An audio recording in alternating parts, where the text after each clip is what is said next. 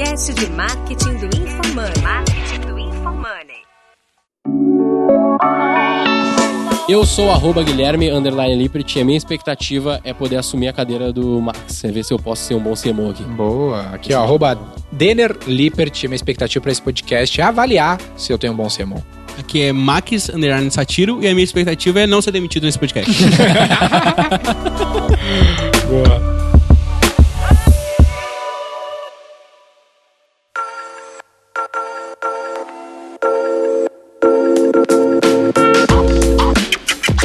Episódio de hoje do Roy Hunters, você vai escutar o Chief Marketing Office da maior assessoria de marketing do Brasil. Max Satiro irá falar como foi sua jornada até aqui e o que é preciso para se tornar um CMO de excelência. Escute agora no Roy Hunters.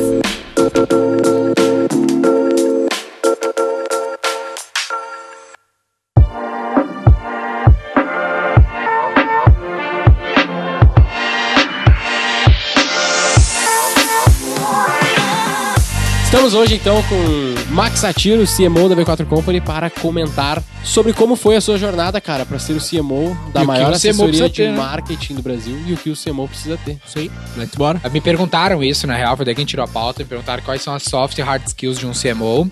E, por que que tu acha que valeu a pena falar disso? Ah, porque é um, é um play que todo mundo, muita gente que tá nos ouvindo tá afim, né? E é um- uma função que muita empresa precisa, a gente precisou. Por muito tempo eu tive que me envolver muito com marketing. Tentei várias pessoas pra assumir a função e o Max conduziu super bem. Dá uma dimensão pra galera hoje de budget que tu gerencia, tamanho do time. Beleza, hoje são 18, 18 pessoas na equipe. São pessoas contratadas internamente, tem alguns terceirizados. Ah, hoje, um dos produtos, que é o produto principal do negócio, a gente coloca. Esse mês é 1,2 milhão que a gente está colocando nesse produto. De mídia paga. De mídia paga, isso. Em Ah. vários canais, né? Em vários canais. Isso conta, esse é o orçamento de marketing para esse produto, no caso. Aí tem um- outros produtos adjacentes, um produto de educação que vai mais uns 200 mil de mídia. Então 1.4 aí já. Na média, por Uhum. mês. Ah, a gente vai fazer no ano que vem 34 milhões de web de mídia.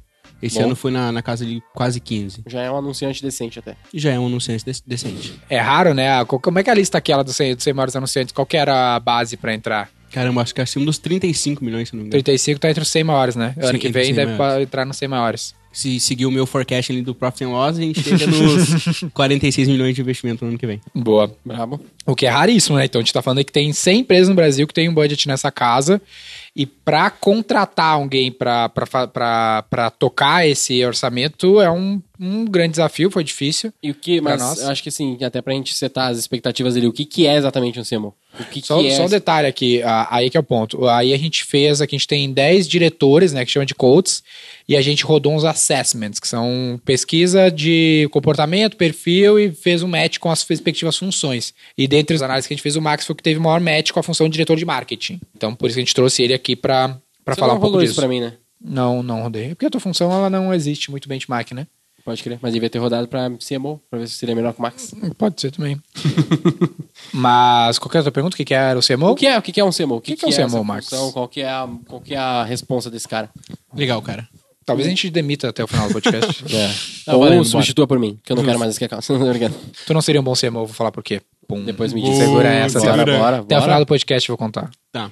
Ah, o diretor de marketing do negócio, ele é o cara que vai colocar o negócio pra rodar, vai colocar o marketing do negócio pra funcionar. Então, toda a frente de marketing do negócio é guiada pelo CMO. Também estratégia do negócio como um todo. Então, se eu fosse tangibilizar pra você o que, que o CMO faz, ele garante que o negócio tá crescendo. Mas aqui na V4 a gente não chama de CMO, né? Hum, cara, a gente é coach. Sim, sim, mas quando eu te botei na função, qual que é a função? Porra, agora eu não me lembro, velho. Baba ovo do Dene. Não, porra, VP. V- É, isso, é, isso- esse é o fato. É, eu, coloquei, eu entrei como CMO, entre aspas, e em fevereiro o Dani falou: Meu, tu precisa ficar como vice-presidente de marketing e vendas para garantir que marketing e vendas está sempre integrado.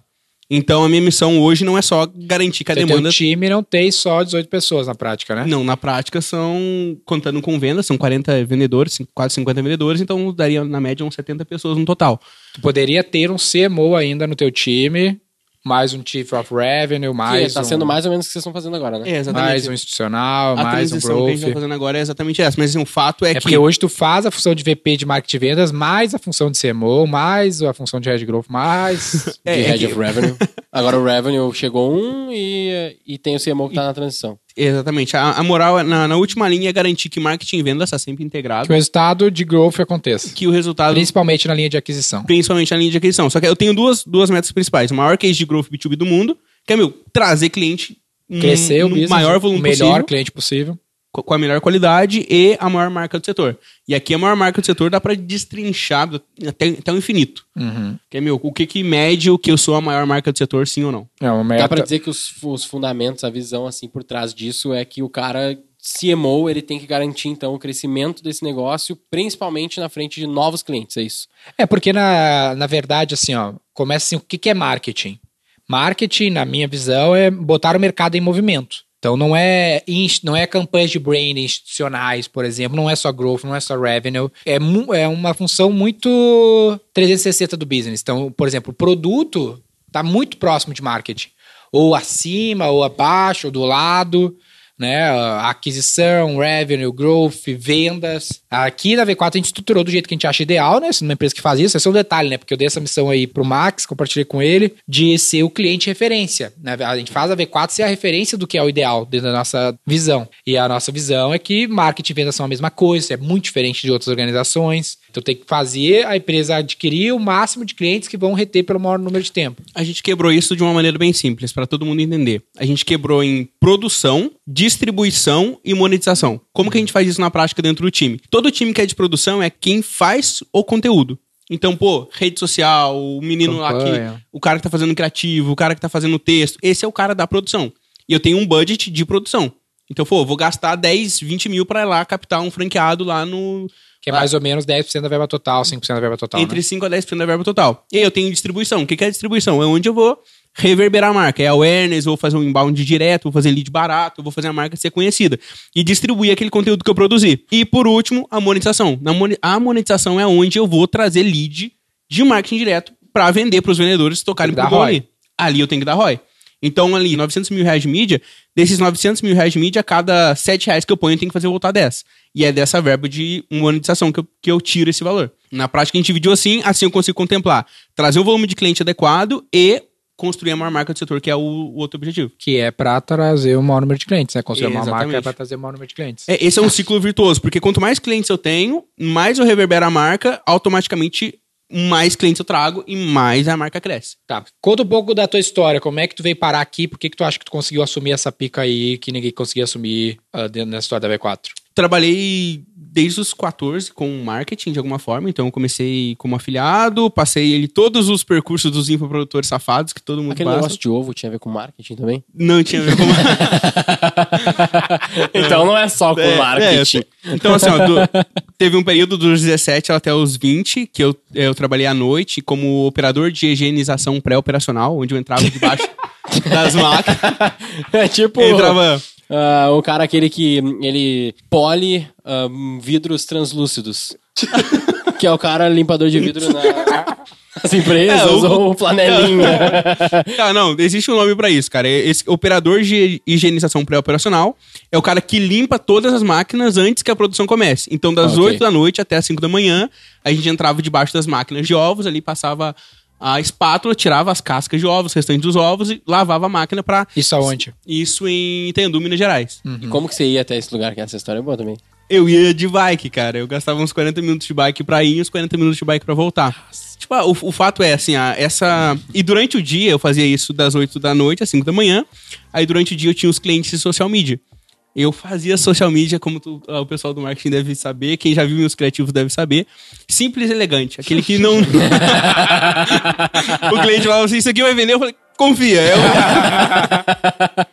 Tô fudido. Claro que vai sair, claro que vai vender. E aí, isso foi até os meus 20 anos. Eu já, já era pai, já morava mal, já tinha uma vida bem. Morava mal. Esse é o ciclo da vida. Você se fode, trabalha pra morar mal. já, Já tinha ser con- pai. já tinha conquistado a morada Não. mal. E aí foi. Quando eu mandei, a, mandei um direct pro Daniel pra trabalhar na V4, eu me candidatei pra vaga de vendedor. E eu vim com um- uma base de, se eu não me engano, era, era mil reais ou comissionamento. E aí eu falei, meu, esse comissionamento aqui vai dar muito dinheiro. Vou ligar enfurecidamente pra fazer grana. E fui de vendedor de 24 de dezembro de 2018 até 20 de setembro de 2019. até 20 de setembro de 2020. Foi quando eu assumi o marketing da V4. Fui como vendedor, passei todo, todo esse percurso como vendedor aqui dentro da firma. Quando chegou na V4, já tinha andado de avião? Não, não tinha nada de avião, não tinha, tinha porra, andado de escada rolante? Nem escada rolante tinha andado na De elevador, já tinha andado. Não, Só tinha andado de bike. tinha andado de porra. bike nessa. Andar de bike e a pé.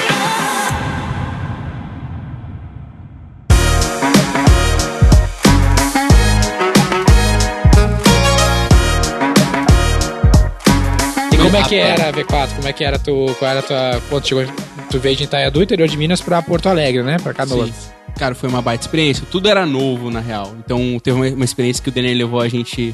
Pegou a, a mãe dele, a namorada a e dois, e dois Gaúcho. franqueados pra levar pra uma churrascaria. E eu nunca tinha ido numa churrascaria antes. Não sabia como E era. eu não sabia como que era. E aí tava todo mundo esperando a carne chegar ali com os espetos. E eu colocando arroz no prato, desesperado. Falei, meu, não tem carne. E, essa... e o, o Denê olhando pro meu prato falou, meu, o que que é isso aqui? Eu falei, uai, tô comendo tô enchendo o prato de arroz, velho.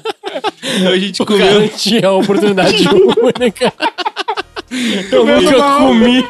muito Eu só arroz. comia as cascas de ovo que eu tirava. A gente comeu bastante, comi bastante arroz aquele dia mesmo, sem, sem querer. Foi uma baita experiência. Toda, toda a jornada na V4 foi uma, foi uma construção. E eu, acredito que esse é um. Até respondendo a pergunta, o que me fez dar certo ou estar no mandato de CMO até aqui. ah, depois você pode explicar o que é um mandato, mas assim, o fato de estar no mandato de CMO até aqui é conseguir aguentar bem as pancadas. Então, conseguir ter resiliência para aguentar bem as pancadas. Porque, na prática, o que, que acontece? Eu passei um período da minha vida aguentando boas pancadas, e é normal, vida que segue, e o fato é que estar como diretor de marketing numa empresa que cresce como a V4 é estar o tempo todo aguentando pancada. O tempo todo batendo de frente com o mercado. Essa é a grande soft skill. Eu acredito que a soft skill de ser um bom CMO é ah, tu aguentar a pancada acima da média. Tu tem que ser o peito do negócio. Então, enfrentar o Tu mercado é literalmente a linha de frente, né? literalmente a linha de frente. Então, o tempo todo ligado. O tempo todo, meu, saiu um criativo, saiu um edge, saiu um. Qualquer coisa, eu tô sempre atento. Então, eu tô vasculhando o tempo todo. Eu tô como um vigia da marca. Dá um exemplo pra nós, por exemplo, como é que era a tua rotina no primeiro três meses de V4? Onde é que tu ficou? Porque tu veio de outro estado, né, mano? Tá. Tu tinha uma filha. Cara, Tem ainda, né? Tenho uma filhinha, tá. Ah, eu deixei, a minha filhinha tinha 10 meses quando eu saí de Minas. Eu era casado na época. E eu deixei minha esposa e filha. Só que eu não tinha grana pra mandar pra ela. E eu também não tinha grana pra ficar aqui. E eu aluguei uma casa. Alugou um quarto. né? aluguei um quarto, na verdade. Da casa de alguém. Na casa de um cara que eu conheci na, na internet. E eu peguei o dinheiro da passagem contado, comprei a passagem e vim pra cá pra ficar na casa dele. E eu falei, meu, fico na sua casa, te pago em 20 dias, a primeira parcela aí está ficando no quarto da sua casa. Só que essa casa era muito barata. Era 400 reais, essa, esse quarto lá, na, na casa desse cara. Isso em 2018, Isso em né? 2018. 24 de 400 dezembro de reais é bem 2018. barato. É muito barato. Só que o fato é, era muito longe da V4. Eram uns 6 quilômetros da V4, 8 quilômetros da V4, porque a V4 era no centro de Canoas. E essa casa era lá no interior do... do- Da Matias da Velho. Matias Velho, que é um bairro de Canoas, pra, pra quem... ah, pra quem não sabe. E aí eu não tinha dinheiro pra ir de com ônibus. Eu falei, pô, preciso chegar cedo. Eu acordava bem cedinho, ali umas quatro e meia, e ia correndo da V4, ah, da casa desse, desse cara que me alugou o quarto, até na V4, e ficava lá na porta da V4 esperando alguém chegar, abrir a porta pra eu começar a trabalhar. E voltava assim. Por que, E que eu ele ia, voltava por assim que ele ia correndo? Eu não sei. É, ia porque correndo, literalmente? eu ia não? correndo literalmente. E aí teve uma. uma- Não, ele chegava chegava, que ele suado? chegava, Chegava suado pra suado caralho, ele tomava banho na pia quase. Porque não tinha não chuveiro. lembra? Não tinha chuveiro. Ele chegava, dele lavava com a cabeça pra caralho na pia e secava com a toalha que a gente secava os Brutos. pratos. Não Cara, tinha bruto. chuveiro. O cara era brutaço. E aí eu me lembro que teve uma vez que eu tava enchendo uma garrafa de dois litros pra colocar na mochila, no, no filtro da V4, e o, e o Romulo ficou olhando, meu, que esse cara tá levando água da firma pra, pra. Pô, não tem água na casa, caralho. E eu ia tomando, eu ia correr, correr um pouquinho, tomar, Voltando, voltando pra casa. Meu objetivo era ser o primeiro a chegar e o último a sair todos os dias. E aí, durante esse período, durante o dia, eu combinei comigo mesmo de não tomar água. Porque se eu tomasse água, eu tinha que ir no banheiro. Se eu fosse no banheiro, eu ia ligar menos. E aí eu falei, meu, não vou tomar nem uma gota de água aqui. E às vezes faltava a voz e eu chorava o bet, como se nada tivesse acontecendo. Caralho, essa tu não tinha falado, pelo menos pra mim, não. Não, é, eu tinha, eu tinha combinado comigo Boa mesmo. tática, né? Com o Pra passar do com tempo. Boa tática. Essa daí não recomendamos, mas Não. funcionou. E foi, na época, o, o cara que mais tinha vendido o curso tinha vendido ah, na casa dos 20, 30 mil reais. E no primeiro mês eu vendi uns 45 mil. Uhum. E aí depois foi 50, 70 e uns seis meses direto até eu entregar um prejuízo. E aí foi, Foi bem legal. Olha que interessante. Ó. foi comigo É- o prejuízo ainda, né? Foi com o Gui fazendo mídia, olha fazendo só. merda. Viu como tu é um péssimo ser? Se fuder.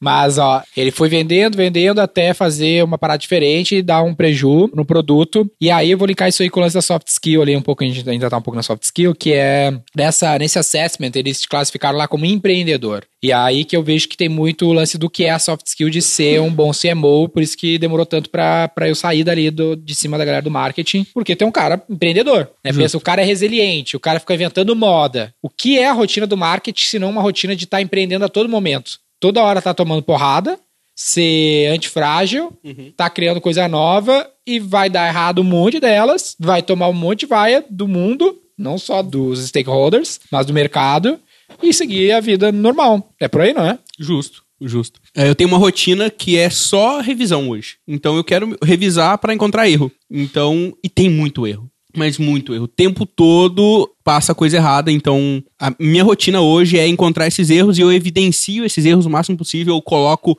o marketing da V4 para os franqueados, eu coloco o marketing da V4 para toda a firma auditar o meu trabalho, porque tanto o trabalho do marketing, todo mundo, porque é o tipo de atuação que tem que ser auditado o tempo todo. Não pode passar nada. Porque um detalhe, todos os detalhes importam. E um detalhe pode machucar a marca, pode, porra, fazer gerar menos leads e no- na finaleira, no- na última linha, fazer o negócio crescer menos. Por que que tu vê que tu é um CMO, então, pra fechar esse lance soft skill, que faz direitinho, que tem a confiança da galera, e o que que seria não uma pessoa que não teria? Ou pessoas que tu viu passar, talvez, nessa função próxima delas, ou que tu tentou pensar em botar e não, não rolou. É- essa é Gui. Presta atenção, saca só. A palavra é fogo no cu. Mano, tu tem que ter tesão na parada, tu tem que aguentar a parada e tá tocando terror o tempo todo. Porque pensa assim, ó, se tu não, se tu é um cara que quer fazer o negócio crescer três, quatro vezes, triplicar no ano, e tu não tá tocando terror o tempo todo, se tu não tá desesperado o tempo todo, se tu não tá correndo o tempo Um todo, sereno desespero que tu um fala. sereno desespero, tu não vai fazer o negócio, não vai, Tem que fazer não uma vai chegar camiseta com essa frase aí. lá. Eu peguei do livro do Osho essa daí. É? Mano, tu não vai conseguir chegar lá. Paranoia produtiva. A paranoia produtiva.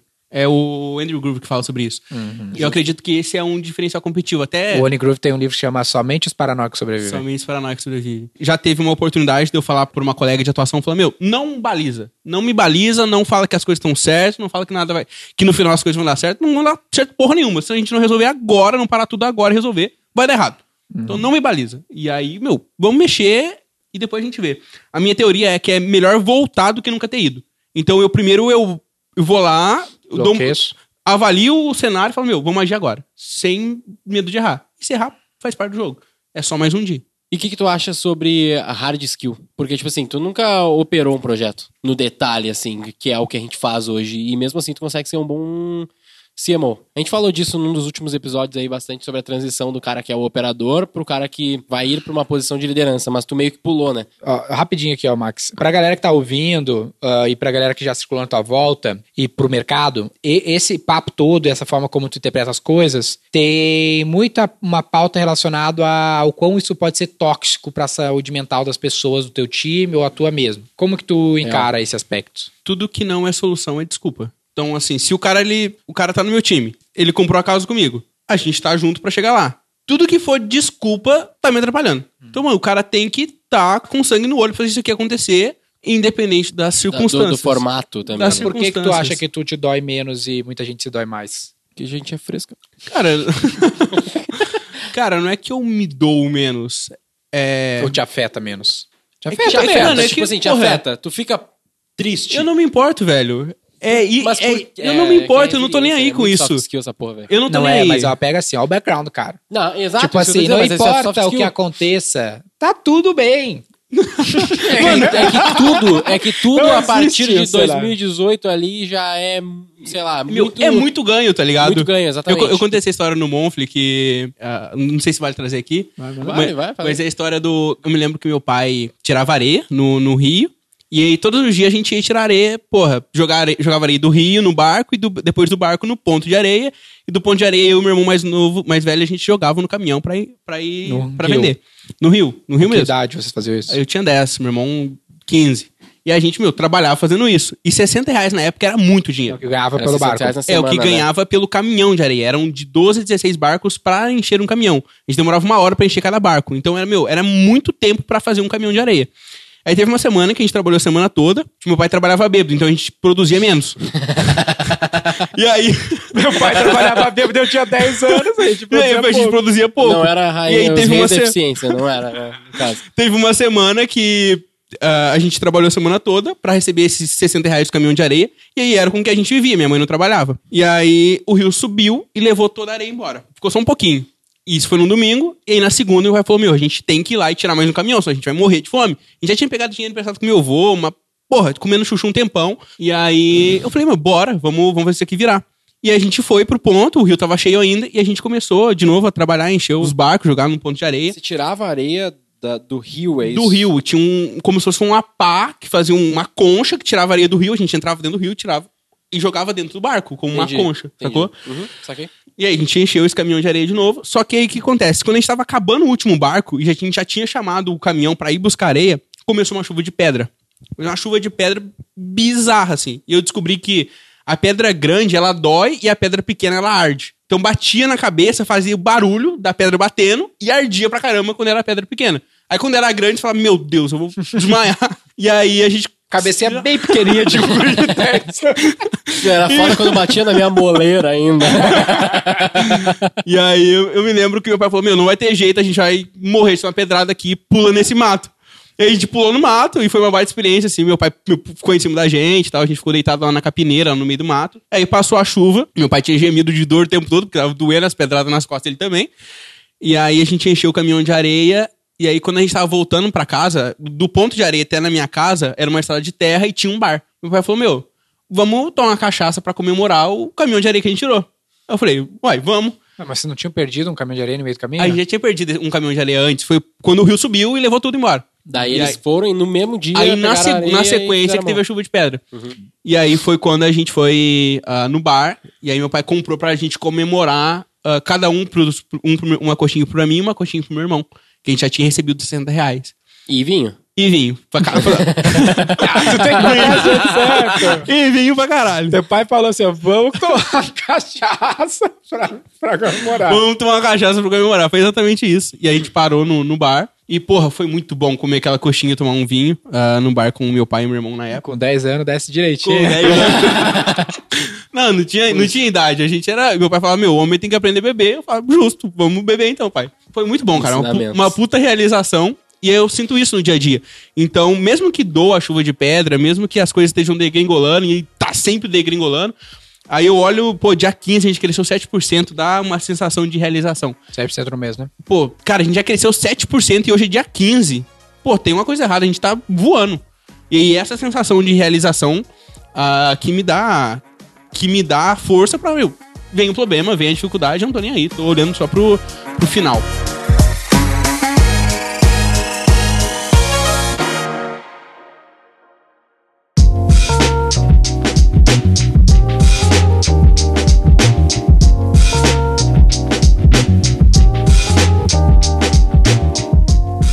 Que as pessoas, elas esquecem que mesmo que o cara seja duro, ou o Max é meio louco, assim, meio, meio gera a sensação de todo mundo vai morrer amanhã se não der certo, ah, nada é pessoal, tá ligado? E a galera toma, acho que muito pessoal, assim, tipo, ah, como assim? O cara quer me fuder, quer me matar. Tipo, não, velho, é a gente só quer resolver a porra do problema. É, e ele não é deselegante, né? Não, o Max não é deselegante. Tipo assim, eu não acho o Max mal educado. Tipo, tem nego que é filha da puta, tá ligado? Tipo, ah, que cara palha, ele tá, tipo, me xingando. O Max eu nunca vi fazer isso. Ele só, Ele só tá- toca o terror, ele fala, meu, a gente vai morrer se não der certo aqui, tipo, esse tipo de coisa. Mas, cara, eu não consigo ver Tem isso outro com lance olhos negativos, tá sobre ligado? esses lances de ambiente eh, tóxico, que eu vejo assim, ó. Na vida, tu tem gente que não faz esporte, tem gente que faz esporte amador e tem gente que faz esporte de alto impacto, de, de profissional. Ah, nenhum esporte profissional é saudável. Todo esporte profissional, ele não é saudável. Ele te machuca e ele te prejudica parte da tua saúde. Só que tu tem gente que opta por um, por outro, por outro. Uma empresa que cresce 7% ao mês de receita no dia 15 é um esporte de alto impacto. Ela vai te prejudicar um pouco em alguns aspectos. Só que tu não é obrigado a jogar esse jogo. Tem empresa que não tá jogando esse jogo, mas o prêmio também é não ganhar uma Olimpíada. Né? O prêmio é não ganhar nada. Você tem sempre a opção de não trabalhar aqui. Eu penso que, meu, na última linha, o, o fato é que eu gosto desse esporte. Até os meninos perguntaram, meu, a gente fez a IPO agora. Colocou, meu, dezenas de milhões de reais no bolso. O que tu vai fazer? Porra nenhuma, eu vou continuar fazendo o que eu tô fazendo, mano. Porra, é da hora. Ima- Imagina... Como eu auto- faço esses milhões virar Meu, bilhões? ó, ó, imagina a autonomia que, meu, eu tenho 24 agora. Eu tenho, meu, 1.4 milhão de mídia na, pra rodar na mão, 18 pessoas na equipe, mais equipe de vendas. Eu eu, eu ganho bastante dinheiro, as coisas tá bem, tá ligado? Eu gosto disso, é um puta tesão fazer isso. Então não tem muita dor de cabeça. Qualquer coisa além disso é só chororô, mano. Falta coragem, sangue no olho pro cara fazer acontecer. Não poderia dizer E melhor. o esporte de alto impacto não é pra todo mundo, né, mano? Às vezes o, o esporte que tu, tu não tá afim, não te dá tesão jogar esse jogo. E tudo bem, né? Só. Tá tudo bem. É, tá tudo bem. Fica tranquilo. E hard skill? Aí tô fudido, hein? sobe uma campanha. Cara, É, sobe. Hoje em dia sobe. não, hoje subiu No comecinho lá, você Não. sofria. Não, no Comecinho começo. era Eu me, me lembro da experiência que o Dave falou: Meu, como é que tá o custo por lead? Não sei se tu lembra dessa. E eu mandei, meu, tá 3 reais. Aí tu. aí tu olhou na campanha e falou: Meu, o que que tu tá olhando que tá 3 reais aí? Caralho, que campanha que tu tá vendo que eu não tô vendo? Tá 10 vezes esse valor. Cara, eu, isso, eu batendo no grupo, Eu não, olhava, mano. eu, Caralho, que porra é essa, Max? O que você tá falando? Tá tudo, tá tudo diferente aqui, caralho. É um fato, Foda. cara. O João, que participa com a gente do, do podcast, ele falou do. Ele me indicou um livro que chama Great Mental Models. E esse livro ele fala dos princípios. Então, um exemplo. O colega que não tá nos ouvindo aqui, ele tem uma- quer ter uma vida saudável. O que, que ele precisa? Pô, se alimentar bem. Aí não importa se ele vai comer, meu, batata doce ou se ele vai comer, cara, tomate. Ele tem que se alimentar bem, uma alimentação saudável, adequada. Fazer exercício físico, pô, não importa se é natação, se é corrida, ele tem que fazer exercício físico. E descansar, tem que ter um, cara, um Fundamento, né? tem que ter um período de descanso pra esse cara chegar lá. Uma vida saudável é, então, alimentação, prática de esporte e descanso. Eu levo quase tudo na área da- das hard skills dessa- dessa maneira. Então, meu, eu preciso subir uma campanha, eu preciso. é, um, um exemplo, claro. Pô, tem que sair uma peça, uma puta de uma produção, porque agora é um V4 Business Star. Meu, o que, que de fundamento eu preciso saber pra isso aqui rolar? Porque se eu souber bem os fundamentos, a equipe técnica vai, vai, cara, vai adequar todo o restante. Então eu olhei tudo pros fundamentos. Pô, Facebook Ads, quais são os fundamentos que eu preciso olhar? E, e resolveu boa parte da- das minhas dificuldades de hard skill. Pô, planilha, puta que pariu. Agora fodeu. Não, o que que resolve minha vida agora? Pô, isso aqui. Mas tu tem uma hard skill de estudar, de uma rotina de estudo, né? Cara, é que eu não separo assim, tipo, ó, eu tenho um horário pra estudar, mas eu tô o tempo todo consumindo. Então eu vim pra cá, eu vim no Uber, eu cheguei ouvindo podcast. Eu vou embora, eu vou ouvindo podcast.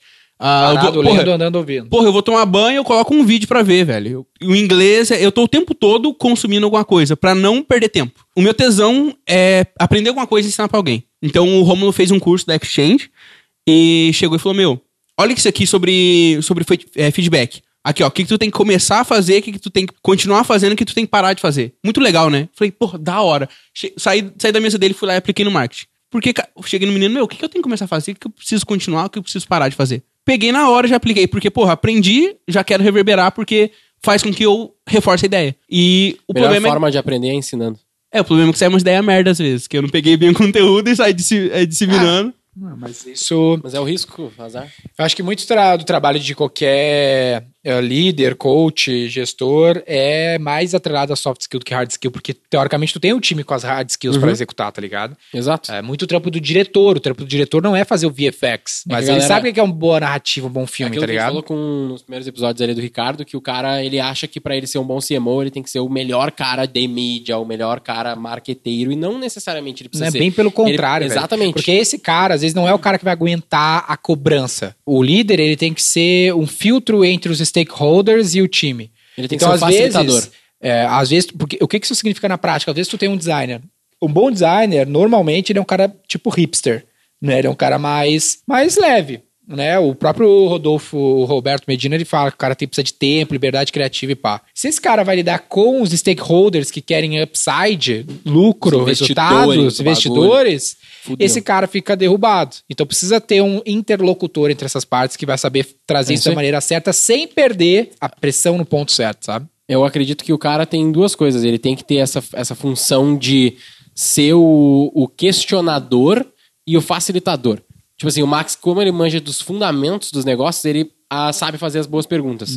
Ele sabe dizer, ele não, talvez ele não saiba subir a melhor campanha de Facebook Ads, mas não é a função dele. A função dele é saber dizer, essa é a hora de usar o Facebook Ads, é aqui que a gente tem que colocar mais dinheiro.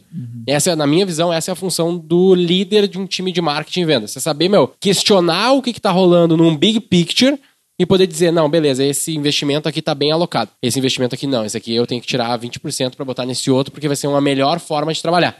Tá ligado? Ou pelo menos, se ele não souber dizer que ele tem que tirar esse investimento daqui e botar ali, ele tem que saber questionar os caras que estão com esses investimentos na mão para poder direcionar melhor. Eu acho que é isso. E facilitar essa jogada no meio. Daqui a pouco tem um, um travo aqui, ele vai lá, destrava e já era. Meu, eu tenho um, um exemplo legal disso aí, ó. Tem um princípio que eu carrego na minha mente, que é o princípio da prudência. Lembra que tu fez o Powerhouse? A gente patrocinou o Powerhouse. E aí o menino tava montando, ele fez, meu, uma puta montagem aqui, meu, câmera pra caralho, luz, um monte de coisa. Eu falei, meu, se acabar a internet, o que a gente vai fazer? Eu falei, puta, se acabar a internet, fudeu. Eu falei, cara, deixa o 4G ligado então e coloca o, o pendrive pra rotear. Ele falou, bom, baita ideia. Eu falei, cara, tá tudo certo agora? Ele falou, pô, tá tudo certo, nada pode nos derrubar. Eu falei, meu, se acabar a luz. Eu falei, puta, se acabar a luz, fudeu. Eu falei, cara, faz o seguinte, deixa o notebook do Gui, que é um notebook top aqui, de jeito, se acabar a luz, cara, passa tudo pro notebook não caímos na transmissão. Ele falou, bah, como que eu não pensei nisso, cara? Então, meu, o princípio da prudência que é, meu, o que, que pode dar errado aqui? Tem um monte de coisa que podia dar errado naquela transmissão. Podia acabar a luz, podia acabar a internet, podia, cara. Aconteceu o diabo, mas, Mas eu, tava garantido. mas estava garantido de alguma forma. Prepare-se para o pior e espere pelo melhor. Exatamente. É, o Espero que não caia a luz, mas... Mas se cair, a gente tá pronto, mano. É isso aí. Muito legal. E tem um Muito lance bom. que eu acho que eu acho que esse trabalho se resume muito a soft skill mesmo, porque é, é muito estar ah, confortável no desconforto, porque o trampo de marketing nunca fica bom. Essa é a parada, é cíclico. Tem hoje tá legal, hoje gera o lead, amanhã não gera mais. Amanhã depois gera lead, amanhã não gera mais.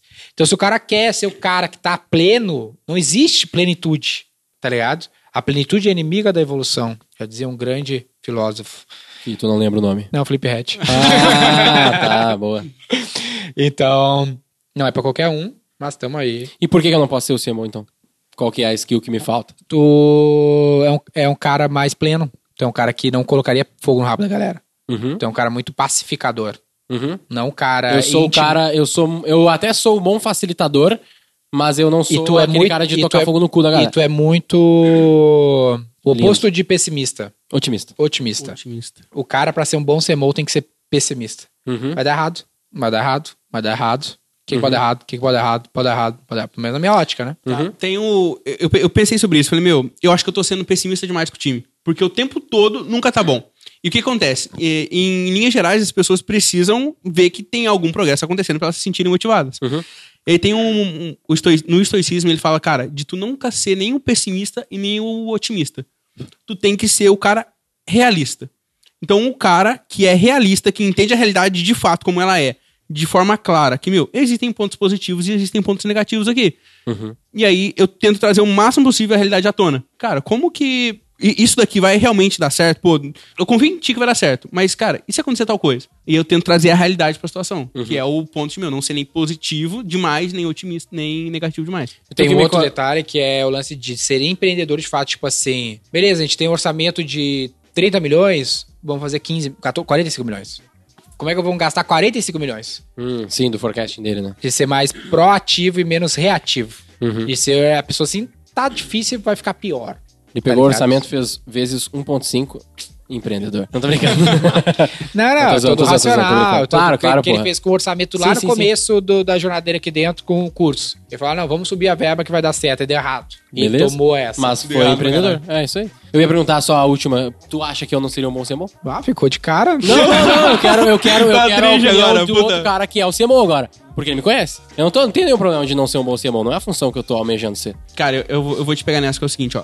Eu acredito que tu seria um bom CMO. Porque tu é um cara adaptável. E demonstrou isso. Tá. Isso, cara. Eu tô zoando. caralho. Eu tô zoando, eu tô zoando. Não, Eu mas não o tava, fato eu tava é- mal prestando Não, não. atenção, velho. Eu tô zoando, porra. Tô Você é um zoando. cara humano. Não, saca só, o fato é. Só mano, a gente vai entender essa piada. Foi É. mal, galera que tá ouvindo. É mó curso, mó piada interna. Ah, saca só, mas é o fato é tu é um cara bastante adaptável. Em, em, em linhas gerais, todo mundo que tá na mesa da, hoje da liderança do negócio é muito adaptável. Ah, acho que isso é uma, uma, uma baita skill. Não, se o cara quer se desenvolver de fato, ele tem que, mano. Mas aí tu tem o lance assim, ó. Tem as coisas que tu é ruim, que tu é bom, que tu é excelente, que tu é genial. É, esse, esse é Foi bom, isso que eu, é que eu quis dizer. O Gui vai ser excelente em qualquer coisa que ele quiser fazer, porque ele dá o sangue na parada. Justo. Mas tu tomou pedrada na cabeça quando tinha 10 anos. O Gui tava no McDonald's no show, Canoas Shopping com 10 anos, Comendo entendeu? aquele carne Então queijo, isso top. aqui que faz tu ser genial pra Genial na função. bom. É. Tá? Ninguém vai conseguir ser igual, porque nem poucas pessoas tomaram pedrada na cara com 10 anos. Zona de gênio, né? Do, do, do The Great CEO Within. É, né? Tô então é, é- esse é o lance. Eu preciso encontrar aquilo que, me, que eu fiz com 10 anos, me preparou pra fazer essa parada com 24, tá ligado? Justíssimo. Justo, gostei da. No caso do Gui, abrir uma hamburgueria. Vai dar bom, gurizada. Só esperem.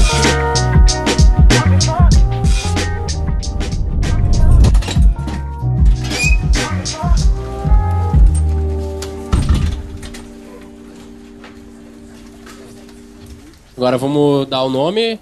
Dá o nome do episódio. Qual é o nome do episódio? Do zero ao CMO, essa era a minha ideia. Não, o cara é o CMO, porra. Qual é o nome? Qual é, que é um bom título pra esse episódio? Do zero ao CMO foi o é, primeiro. Essa é a minha sugestão. Tá bom, eu, eu. Aí, ó, eu não sou bom de cópia, é uma puta hard skill que eu não tenho. Tá bom. É isso aí, então, valeu, do time. zero a CMO. Do zero a CMO. Uhum.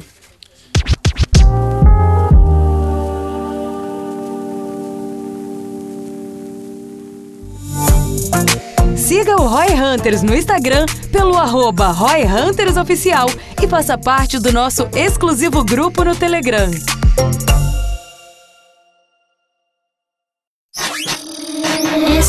Produção do Bicho de Goiaba.